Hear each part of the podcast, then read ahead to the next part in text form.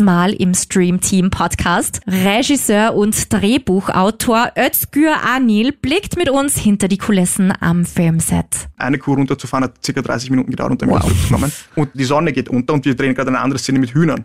Und einerseits hat man an der Seite Kühe, die man wegtransportieren muss und auf der anderen Seite eine Szene, die man mit den Hühnern sonst nicht drehen kann, wenn das Licht weg ist. Das und noch viel mehr hörst du jetzt bei Stream Team, der Film- und Serienpodcast von Film.at und Krone Hit. Willkommen zur zehnten Folge von Stream Team, unser Jubiläum mit Franco Schädel von Film.at und Julie Küberger von Krone Hit. Und heute wechseln wir mal die Perspektive und betrachten Filme nicht durch die Augen der Zuschauer, sondern wir begeben uns mit unserem Gast hinter die Kamera. Filmregisseur und Drehbuchautor Özgür Anil heute bei uns. Hallo. Hallo. Hi, hallo. Wir kennen uns ja ganz gut. Du bist ja mein Arbeitskollege schon seit ein paar Jahren. Genau, genau. Magst du dich vielleicht mal kurz vorstellen? Mein Name ist Özgür Anil. Ich bin Filmemacher und mache gerade den Abschluss auf der Filmakademie Wien und bin auch Redakteur bei Film.at. Wir haben wahnsinnig viele Fragen an dich, also starten wir am besten direkt los. Wie entsteht denn der Traum, Regisseur und Drehbuchautor zu werden? Gibt es da Filme, die dich inspiriert haben? Also ich, es gibt es keinen konkreten Film, der mich dazu inspiriert hat, aber ich glaube, für mich war es so als junger Mensch entscheidend, also wenn man das erste Mal mit gewissen Gefühlen und der Welt konfrontiert ist und dann haben Filme, glaube ich, einen sehr großen, überwältigenden Einfluss auf einen. Man schaut das an und fühlt sich irgendwie verstanden oder angeregt, über gewisse Dinge nachzudenken und dieses überwältigende Gefühl, das ich beim Filmschauen gehabt habe als junger Mensch, das hat dann dazu geführt, dass ich immer mehr Filme geschaut habe. Und je mehr Filme ich geschaut habe, desto geschulter wurde, glaube ich, mein Auge. Und ich habe mir gedacht, das ist etwas, das ich auch machen möchte, weil es mich sehr inspiriert hat in allen Bereichen meines Lebens eigentlich. Und gibt es da konkrete Filme, die dich inspiriert haben? Konkrete Filme, wobei es schon, es gibt, ähm, also die frühen Filme eigentlich vom Darren Aronofsky und vom Alejandro Iñárritu fand ich sehr spannend. Das war zum Beispiel Requiem for a Dream oder Babel oder Black Swan. Das sind Filme, die ich eigentlich heute gar nicht so mag. Aber damals war diese große Emotionalität, diese immersive Erfahrung war sehr beeindruckend für mich damals. Aber es sind eben, wie gesagt, heute Filme, die ich eigentlich gar nicht mag, die mich früher sehr begeistert haben. Und wieso? Weil ich finde, dass es ein bisschen zu überwältigend ist. Ich finde, man hat als Zuseher bei diesen Filmen nicht wirklich die Möglichkeit, eigene Gedanken oder eigene Gefühle zu entwickeln, sondern es wird einem sehr stark vorgegeben, was man fühlen und okay. denken soll. Und das ist vielleicht für ein jüngeres Publikum leichter ertragbar als für jemanden, der vielleicht sich schon über gewisse Themen und Ideen Gedanken gemacht hat, die von den Ideen und den Gedanken des Regisseurs abweichen und dann fühlt man sich vielleicht ein bisschen bevormundet bei den Filmen heutzutage. Okay. Spannend. Dann kommen wir zur Filmakademie. Wie bist du dahin gekommen? Wusstest du, dass es sie gibt? Vermutlich haben dich Freunde beeinflusst und dir geraten, dorthin zu gehen oder hast du einfach nur gegoogelt, Filmausbildung als Regisseur in Österreich? Es war so, dass ich, es gab, es gab äh, Castings, wo junge Menschen mit türkischem Migrationshintergrund gesucht wurden. Und das war eigentlich so mein erster Kontakt mit Film, weil ich kannte niemanden in der Branche. Und ich wusste, also ich wollte nicht Schauspieler werden, ich wusste nur, ich, äh, ich will eigentlich Regie machen, aber vielleicht ist es gut, mal zu diesen Castings zu gehen und da vielleicht dann die Leute zu fragen, wie man das wird. Und dann war ich bei einigen Castings und habe dann die Leute dort gefragt, wie geht man das am besten an und bin sehr schnell auf die Filmakademie gestoßen, weil es die einzige staatliche Ausbildung ja. in Österreich ist in dem Bereich. Und wie kommt man dann hinein? Wie wird man aufgenommen? Es gibt eine Aufnahmsprüfung jährlich und die zieht sich über vier Runden. Und es ist sehr selektiv. Es werden pro Jahr, pro Fach nur vier Studierende aufgenommen. Oh. Und man muss in der ersten Runde muss man drei Kurzfilme abgeben, einen Fragebogen beantworten. In der zweiten Runde wird man zu den Filmen und dem Fragebogen befragt. In der dritten Runde muss man innerhalb von zwei Wochen zu einem vorgegebenen Thema einen Kurzfilm drehen. In der vierten Runde gibt es nochmal ein Gespräch darüber. Und wenn man das dann alles überstanden hat, äh, wow. äh, wird man auf. Aber irgendwie ist das ja widersprüchlich. Du willst dich als Regisseur ausbilden lassen, musst aber schon Kurzfilme abliefern. Genau, also das ist auch die beste Möglichkeit einschätzen zu können, wer vielleicht am besten für das Studium gemacht ist, weil, glaube ich, sehr viel Eigeninitiative gefragt ist. Und bei mir war es so, dass ich nicht so viel Erfahrung in dem Bereich hatte und äh, eigentlich die unterschiedlichsten Departments alle selber gemacht habe und dadurch auch ein Gespür für die anderen Departments entwickelt habe und besser die Filme machen konnte, die ich dann später auch realisiert habe, weil auch das Studium und die Arbeit dann in Folge sehr viel Eigeninitiative erfordert. Mhm. Also man muss sowieso ein Talent mitbringen, wenn man das machen möchte. Genau, genau. Aber ich glaube, dass neben dem Talent auch vor allem eine gewisse Disziplin und ein gewisser Arbeitswille auch da sein muss. Ja. Aber Glückwunsch, du warst einer von vieren, der es geschafft hat. Na, elitär. Applaus, oder? Wenn man dann aufgenommen ist, wie kann man sich so ein Studium vorstellen? Was lernt man? Wie lange dauert das? Was macht man? Welche Kurse gibt's da? Wie läuft das ab? Ja, also es ist aufgebaut, dass es ein dreijähriges Bachelorstudium und ein zweijähriges Masterstudium ist. Es gibt fünf Fächer, Regie, Drehbuch, Kamera, Schnitt und Produktion. Mhm, ähm, wow. und dann besteht eben ein Jahrgang, so circa aus 20 Leuten. Und es ist sehr gut und sehr einzigartig bei der Filmakademie, dass man die ersten drei Semester jeder alles lernt. Also auch wenn man für Regie aufgenommen wurde, lernt man auch die anderen Departments und spezialisiert sich erst nach den drei Semestern. In den ersten drei Semestern eben macht man kleine Übungen, man dreht Verfolgungen, kleine Dokus, eine Regieübung im Studio zusammen und danach darf man seine eigenen freieren Arbeiten machen. Und das sind alles Kurzfilme, die dort äh, realisiert werden und das Gute an der Filmakademie ist dann, dass, dass sich so Partnerschaften bilden Mhm. mit anderen Departments und man merkt, okay, mit welchen Personen kann man gut zusammenarbeiten, wo gibt's Überschneidungen und das ist dann eigentlich immer sehr schön, das ergibt sich dann immer aus den ersten Studienjahren, die man dort ist. Eine Schön. Vernetzung. Das heißt, man hat gleich Connections für alle anderen Filmprojekte, die man dann umsetzen möchte. Genau, und ich finde, ich würde auch sagen, dass das eigentlich neben der tollen Ausbildung, die man dort genießen kann, eines der wichtigsten Aspekte ist, dass man die Leute dort kennenlernt, mit denen man dann in, in Zukunft noch weiter zusammenarbeitet, weil so inspirierend der Unterricht auch sein mag, ist oft das Zusammensitzen nach dem Unterricht unter den Studienkollegen und Kolleginnen auch sehr bereichernd, weil jeder aus einer anderen Perspektive auf gewisse Dinge schaut und sich da auszutauschen ist sehr fruchtbar. Und wenn er das Studium abgeschlossen ist, wie geht's dann weiter? Wie kann man sich als Regisseur in Österreich durchsetzen? Also dadurch, dass Film ja so ein breit gefächerte Sparte ist, gibt es ja unterschiedlichste Sachen, die man machen kann, von Werbung, Fernsehen, Streaming, Serien, Film, Kino. Es ist sehr viel, was man machen kann und ich glaube, es ist mal wichtig, dann zu wissen, in welche Richtung man gehen möchte. Für mich ist das jetzt der erste Schritt gewesen, okay, wie kann man einen Kinofilm realisieren? Und leider ist es in Österreich so, dass die Förderung von Erstlingsfilmen leider ein bisschen hinkt, meiner Meinung nach weil in anderen Ländern wie Ungarn oder Dänemark zum Beispiel gibt es gewisse Förderprogramme, wo speziell Erstlingsfilme in den Förderungen mit geringeren Budgets umgesetzt werden können. Das gibt es in Österreich in dieser Form nicht, beziehungsweise die Vorhaben, die es in die Richtung gab, haben nicht wirklich gegriffen, weshalb es leider etwas länger dauert, bis man hier seinen ersten Kinofilm machen kann, gewöhnlicherweise.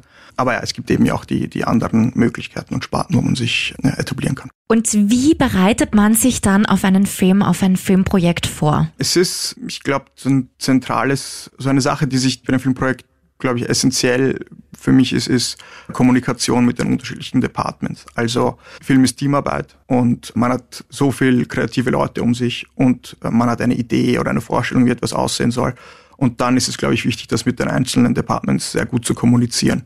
Und auch nicht irgendwie nur einmal zu kommunizieren, sondern immer wieder zu kommunizieren. Es sind viele Wochen vor Drehbeginn, wo es damit anfängt, okay, wen besetzen wir, wo werden wir drehen, wie lang werden wir drehen.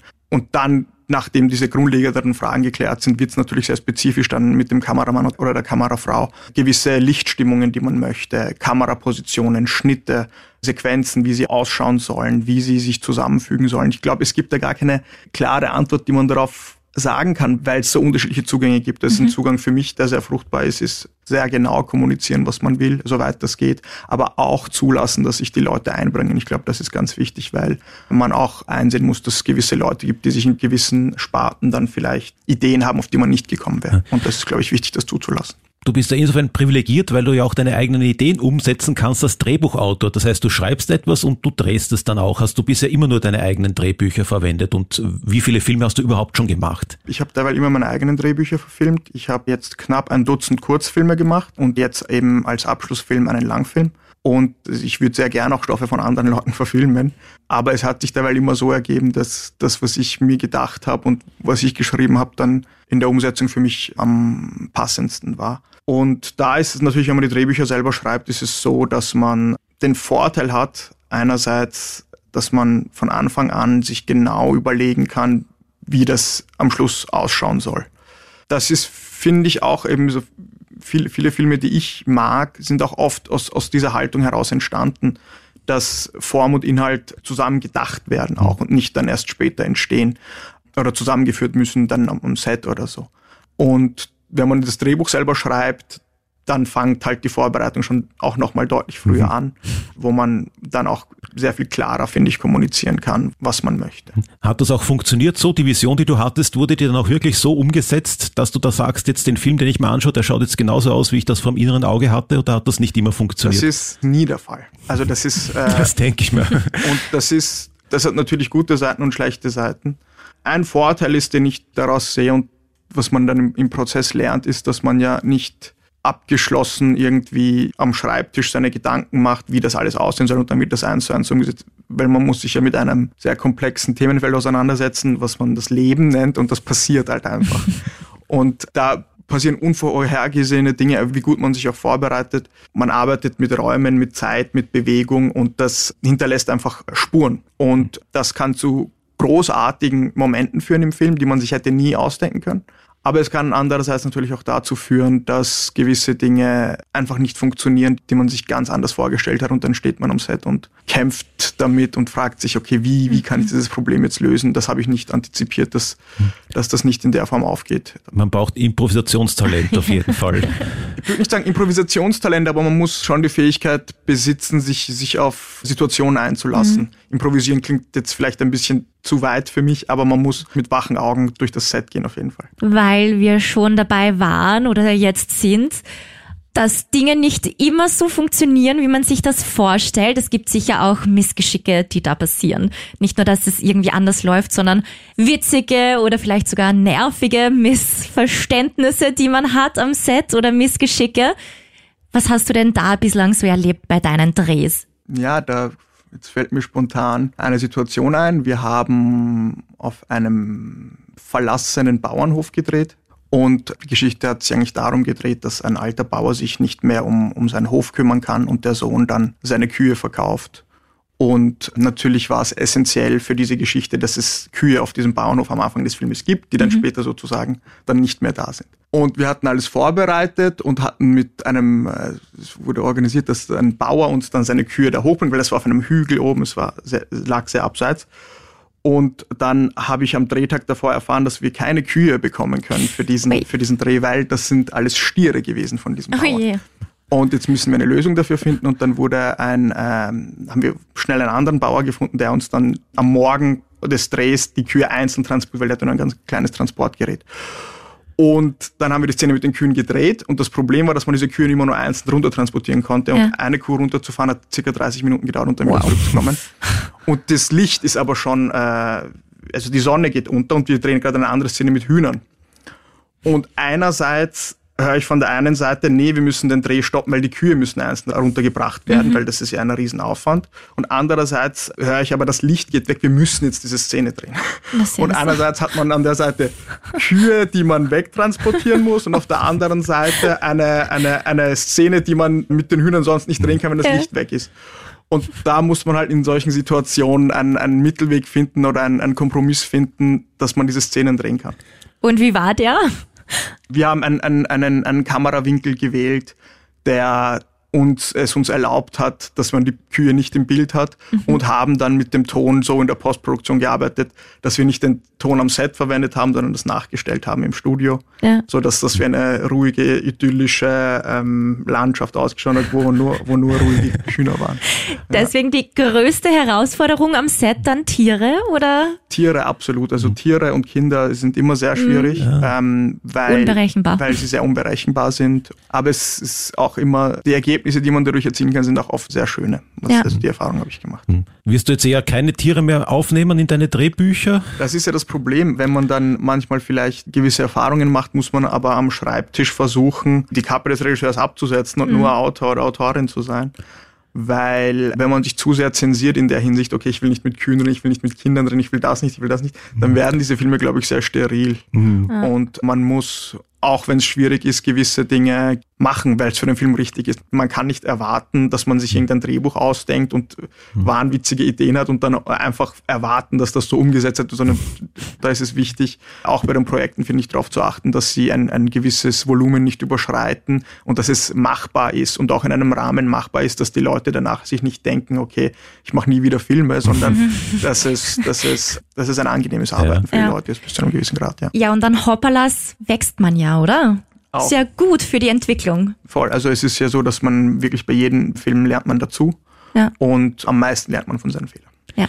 Weil wir gerade beim Drehbuch sind, wie viel Zeit vergeht denn da so im Durchschnitt vom ersten Drehbuchentwurf bis zum fertigen Film? Beziehungsweise wie oft muss man so Drehbücher umschreiben? Das ist sehr unterschiedlich. Also ich kann jetzt hauptsächlich von meiner Erfahrung auf der Filmakademie Ja, reden. bitte. Und da ist es so, dass es wirklich von der Projektgröße abhängt. Weil auch natürlich, nachdem das Drehbuch fertig ist, kommt es in die Finanzierungsphase und da kann man mit, also da gibt es dann böse Überraschungen, die man sich vielleicht nicht erwartet und dann dauert das länger als gedacht. Ich habe ein Projekt gehabt, an dem ich zwei Jahre gearbeitet habe und ich habe ein Projekt gehabt, da war wirklich von Drehbuch und alles hat es sechs Monate gedauert. Also es ist sehr unterschiedlich, kommt eben auf die Größe des Projekts an und wie, wie das mit der Finanzierung läuft. Apropos Finanzierung, wie kann man sich das vorstellen? So ein Film kostet ja unglaublich viel. Also ich will gar nicht wissen, was dieser Transport der Kühe gekostet hat.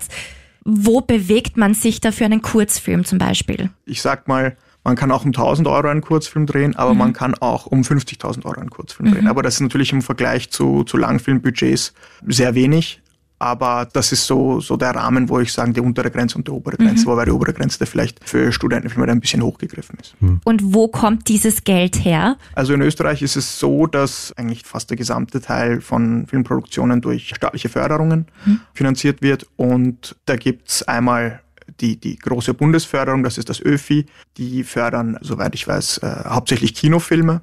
Dann gibt's das BMKÖS, die, es ist auch eine Bundesförderung und fördern innovativen Film. Und dann gibt's die regionalen Förderungen wie die Stadt Wien, die MA7 oder eben auch das Land Niederösterreich. Und das hängt dann eben, wenn man in Niederösterreich und in Wien dreht, kann man eine Förderung aus Wien und Niederösterreich bekommen. Und dann reicht man bei diesen, bei diesen Förderstellen ein. Und wenn Ihnen das Projekt gefällt, hofft man, dass man die Förderung Okay. bekommt. Ja. Ich wollte nämlich gerade sagen, ich stelle mir das jetzt nicht so einfach vor, dass die dann sagen, ah ja, du magst einen Film machen, klar, da hast du das Geld. Also wie schwierig ist das dann, dass man tatsächlich diese Förderung bekommt? Oder hilft das, dass man sich da persönlich mit denjenigen irgendwie austauscht oder bekannt ist mit ihnen? Ich glaube, das Wichtigste ist das Projekt, das man einreicht. Ich glaube auch, dass die tollste Einreichmappe mit einem, mit einem schwachen Drehbuch wird, wird schwierig haben. Klingt vielleicht nicht sehr kreativ, und man muss dann halt eine Fördermappe zusammenstellen, die unterschiedlichste Punkte beinhaltet, der Inhalt des Films, was die Vision davon ist, aus den unterschiedlichsten Departments, Stimmungsbilder mitschicken und einfach versuchen, der Jury so gut wie möglich zu erklären, was man sich mit diesem Projekt vorstellt. Und ich glaube, eine Sache, die auch nicht unwichtig ist, ist, welche Projekte man davor gemacht hat, so dass die Leute halt einschätzen können, in welche Richtung der oder die Regisseur mit. Und du weißt zu diesem Zeitpunkt auch schon ungefähr, wie viel Geld du benötigen wirst. Das ist oft ein Gespräch mit den Produzentinnen und Produzenten, die man führt, wie, wie aufwendig das ist. Ich habe jetzt bei den Kurzfilmen habe ich habe ich jetzt über die Zeit besser einschätzen können als am Anfang und ich glaube schon, dass man ein gewisses Gefühl dafür hat, aber es gibt dann oft einfach Kosten, die man nicht am Schirm hatte und die dann einen überraschen können. Wie die Kühe zum Beispiel. ist ja dann toll, wenn du mehr kriegst, als du überhaupt erwartet hast. Ja, ich glaube, was schon wichtig ist, dass man eine Kalkulation abgibt, die realistisch ist. Und ich glaube, die Förderstellen legen da auch ein großes Augenmerk darauf, dass da keine Fantasiezahlen drin stehen, sondern dass da Summen drin sind, die realistisch zu dem Projekt passen. Die machen sich dann ihre eigene Blacklist wahrscheinlich an. Okay, das sind realistische Regisseure und die haben Die immer gleich weg, da unrealistische schauen wir gar Zahlen. nicht hinein. Wobei, Okay. wobei ich da eben auch erwähnen muss, dass das auch eine große Arbeit und geht, finde ich, leider oft unter von den Produzentinnen und Produzenten ist, die da auch sehr viel Arbeit und Energie reinstecken. Und ich finde, das ist immer wichtig, auch die zu erwähnen, weil sie, glaube ich, oft nicht die Anerkennung bekommen, die sie, die sie verdienen. Wenn du die schon erwähnst, was sind denn eigentlich die unterschiedlichen Rollen am Filmset oder beim Film generell? Was unterscheidet zum Beispiel den Produzenten vom Regisseur? Eine Produzentin oder ein Produzent ist wirklich im besten Fall so eine Art Komplize, mit dem man das Ganze äh, plant. Es ist einerseits natürlich ist diese Person sehr stark für das Organisatorische zuständig, aber ich finde es auch immer sehr wichtig, da einen kreativen Austausch zu haben über gewisse Ideen, die man hat, weil wenn man auch in einem äh, kreativen Kontakt miteinander ist, dann kann man halt gut abschätzen, wenn man sieht, okay, hey, wir bekommen einen Drehtag weniger, den wir uns gedacht haben. Wie machen wir das? Okay, wo können wir streichen? Und wenn die Person weiß, was mir wichtig ist und was entbehrlicher ist, dann können sinnvolle Lösungsvorschläge gemacht werden, als irgendwie dann zu sagen, okay, was, was den Film zu sehr schaden würde. Und dann gibt es natürlich den Kameramann und die Kamerafrau. Diese Person ist ganz stark für die visuelle Umsetzung des Projekts zuständig und eigentlich auch so neben der Produktion der engste oder die engste kreative Partnerin im Arbeitsverhältnis, weil das, was man sich im Drehbuch gedacht hat, dann irgendwie in Bilder umgesetzt werden muss. Und da ist sehr, also mit der Kameraperson ist man, man schaut sich Drehorte an, man überlegt sich, zu welcher Tageszeit man das drehen kann, welche Lichtstimmungen. Also es ist sehr viel über Kameraausschnitte, Lichtstimmungen, Kamerabewegungen. Dann gibt's die Tonfrau, den Tonmann, die für die Tonaufnahme am Set zuständig ist. Dann gibt es Ausstatterinnen und Ausstatter, die das Szenenbild machen, schauen, dass die Farbgebung oder die Möbel oder gewisse Requisiten halt zur Figur passen, zur Geschichte passen, die man erzählen will. Mit diesen Personen bespricht man auch im Vorhinein eben schon im Vorhinein, was man sich vorstellt. Und dann gibt's noch Kostümbildnerinnen, Kostümbildner, ähm, Make-up-Artists. So Make-up-Artists. Es gibt, es sind sehr viele Menschen, die auf so einem Set arbeiten. Regieassistenz, auch ein Beruf, der vielleicht dadurch, dass es nur, dass es so wirkt, als wäre das ein Assistent oder ein Assistentin eines Regisseurs. Es ist auch sehr viel, es ist so die Brücke zwischen der organisatorischen und der kreativen Seite. So, diese Person hält mir dann oft den Rücken frei, dass ich in Ruhe meine Arbeit machen kann, aber mhm. auch gleichzeitig muss diese Person organisatorisch so viel Talent haben, dass ich in dem Zeitplan bleibe. Mhm. Und das ist auch ein, eine sehr, sehr schwierige Aufgabe für Regieassistenten und Assistentinnen, die ich sehr bewundere. und dann gibt es natürlich in der Postproduktion gibt's ganz viel Arbeit. Es gibt äh, die Person, die den Film schneidet, die Person, die das Sounddesign macht. Also die schauen, weil beim Film ist es sehr, sehr oft so, dass der Ton, den man am Set aufnimmt, ganz anders ist als zu dem, den man dann am Ende im Film hört, weil ganz viel Geräusche dann im Nachhinein noch dazukommen. Und das ist dann eben sehr viel Arbeit. Dann, nachdem der Film abgedreht ist, verbringt man sehr viel Zeit vor dem Bildschirm und vor den Lautsprechern, um das alles auf ein Niveau zu bringen, das dann auf der Kinoleinwand äh, gut präsentierbar ist. Und all diese Rollen erlernt man dann an der Filmakademie, weil du vorhin gesagt hast, es ist wichtig, dass ihr überall ein bisschen reinschnuppert und euch von A bis Z auskennt.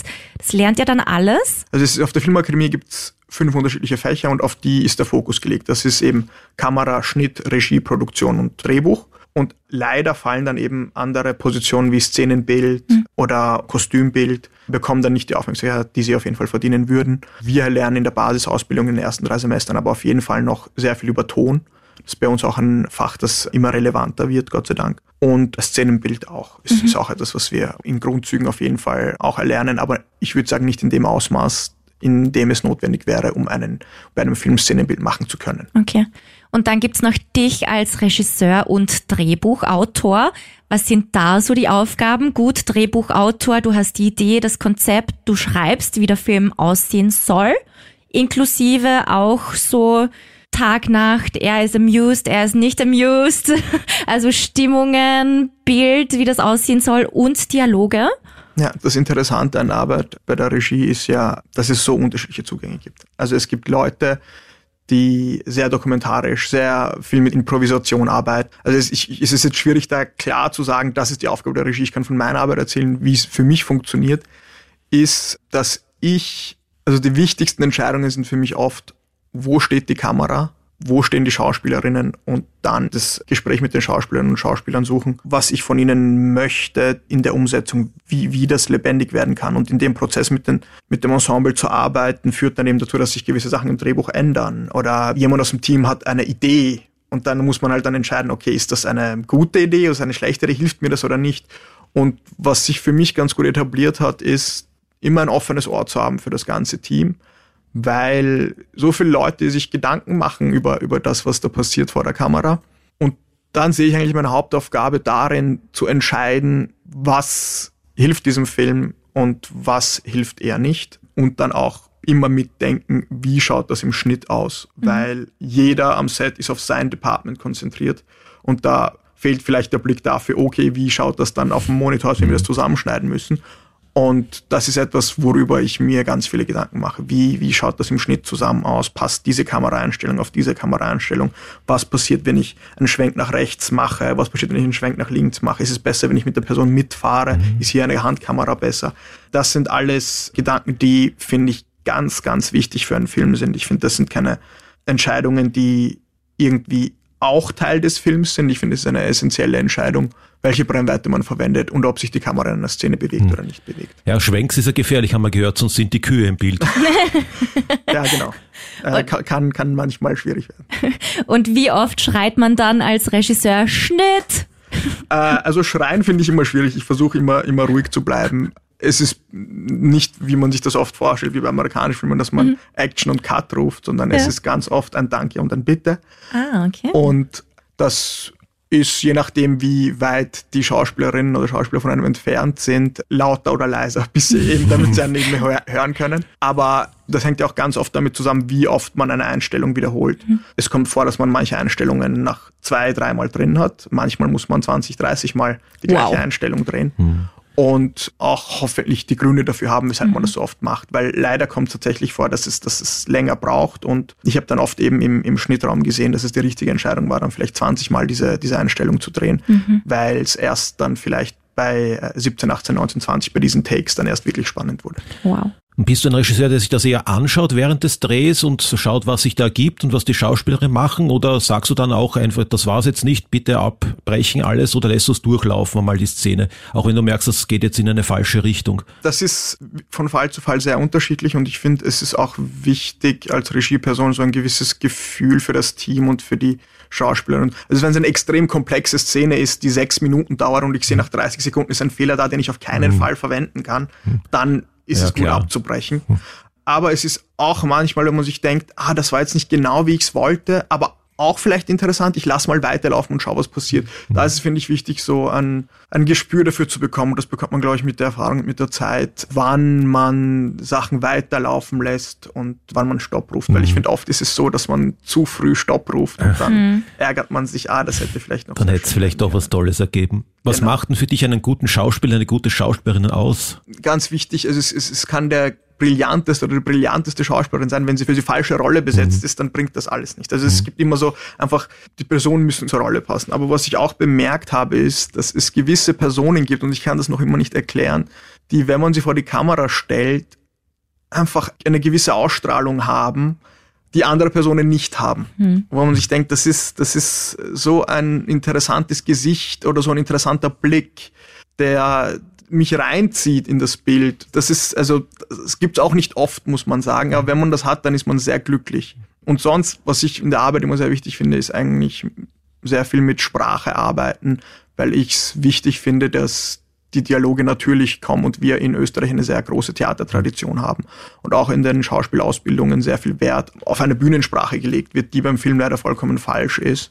Und deshalb ist es mir oft wichtig, oft über den Text zu gehen und die Sprache so anzuordnen, dass, dass man für die Kamera spielt und nicht für die Bühne, wo die Leute eben auch in der 30. Reihe dich noch verstehen müssen. Die Kamera ist ja oft ganz nah. Bei der Auswahl der Schauspieler, inwieweit bist du denn als Regisseur im Casting involviert?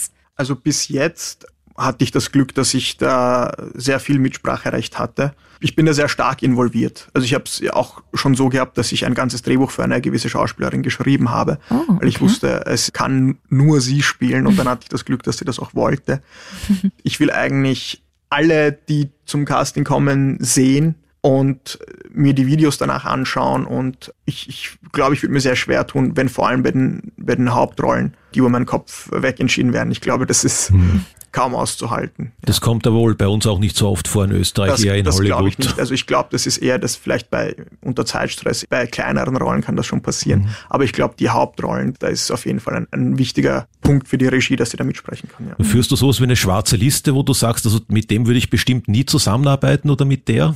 Nein. Also es gibt Personen, mit denen man besser kann und mit denen man schlechter kann. Aber ich habe jetzt noch nicht den Fall erlebt, dass ich gesagt habe, mit dieser Person nie wieder. Das kam mir noch nicht vor. Was ist denn deiner Meinung nach der beste Regisseur oder die beste Regisseurin? Sind das dann auch deine Vorbilder zugleich? Das ist sehr schwierig, weil es ist ja eine sehr subjektive Wahrnehmung.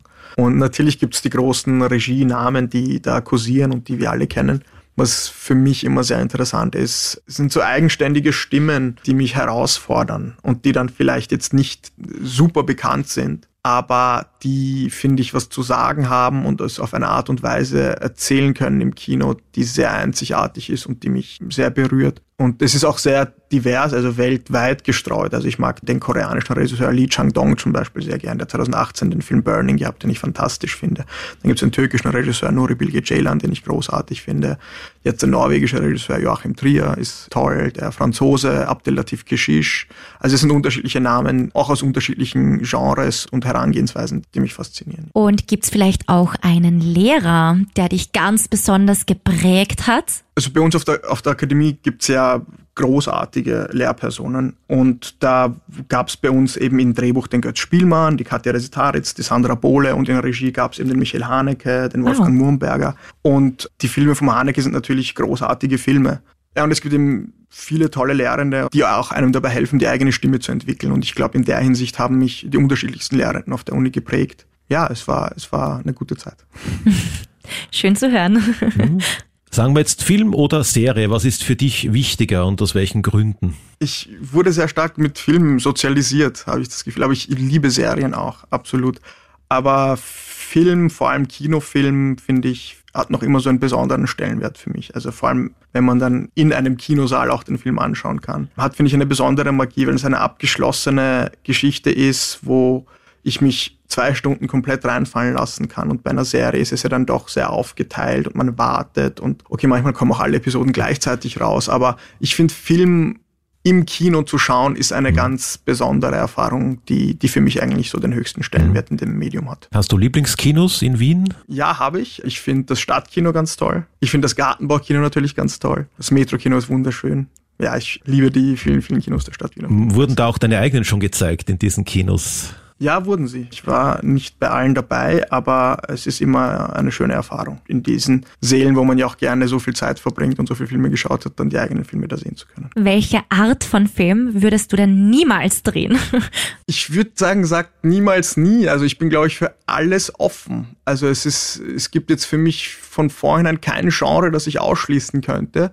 Was ich mir nur manchmal denke, ist, wie ich das lösen würde bei Actionfilmen zum Beispiel. Finde ich es manchmal schwierig. Die Situation, es gibt ja oft diese Situation, ein Agent klettert dann vielleicht auf einen Balkon, um sich in ein Gebäude reinzuschleichen und da gibt's Wachpersonal und dann schlägt dieser Agent mit einem Fausthieb auf seinen Nacken und diese Person wird bewusstlos.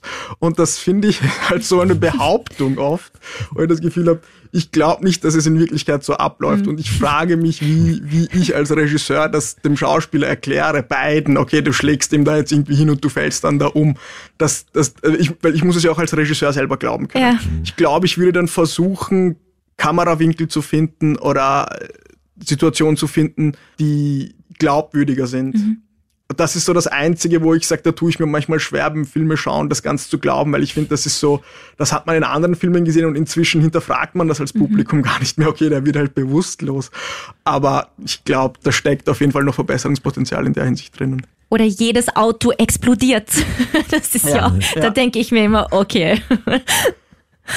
Auf welche deiner Filme bist du denn ganz besonders stolz? Das ist schwierig zu sagen, weil ich sehe halt nur die Fehler. Also ich sehe ja, weil ich es von Anfang an mitbegleite, weiß ich ja immer, was es hätte sein können. Und dann sehe ich das Ergebnis. Und deshalb ist es schwierig für mich, da jetzt einen rauszupicken. Aber der letzte Kursfilm, den ich gemacht habe, das Urteil im Fall K, den finde ich schon gelungen und da sind viele Sachen dabei, die mir gut gefallen haben. Das Urteil im Fall K. Genau. Wo kann man den anschauen? Der ist online streambar im Kino VOD Club. Sogar gratis, man muss sich da nur anmelden, dann kann man den streamen. Wie sieht's denn mit Filmen und Serien aus, die du besonders schätzt, die du empfehlen könntest? Ich fand der jetzt, ich glaube, der ist jetzt noch immer in den Kinos, äh, der schlechteste Mensch der Welt vom Joachim Trier. Ganz mhm. großartig, weil der auf eine sehr erfrischende Art und Weise es geschafft hat, finde ich, das Gefühl zu erzählen, was sehr viele junge Menschen in westeuropäischen Ländern haben. Man hat so viel Möglichkeiten und Auswahl, was man werden kann, wie man seine Zeit verbringen kann, aber dass so viele Menschen trotzdem unglücklich sind und man jetzt nicht genau weiß, was, weil man hat ja eh das Gefühl, alles haben zu können, aber diese Vielfalt an Möglichkeiten, und das hat der Regisseur in dem Film wirklich großartig geschafft zu erzählen. Also das war der, der mich jetzt in letzter Zeit am meisten begeistert hat. Und jetzt gibt's ja die, die, die Amazon-Serie Ringe der Macht von Herr der Ringe, weil ich bin auch großer Herr der Ringe-Fan. Ah ja.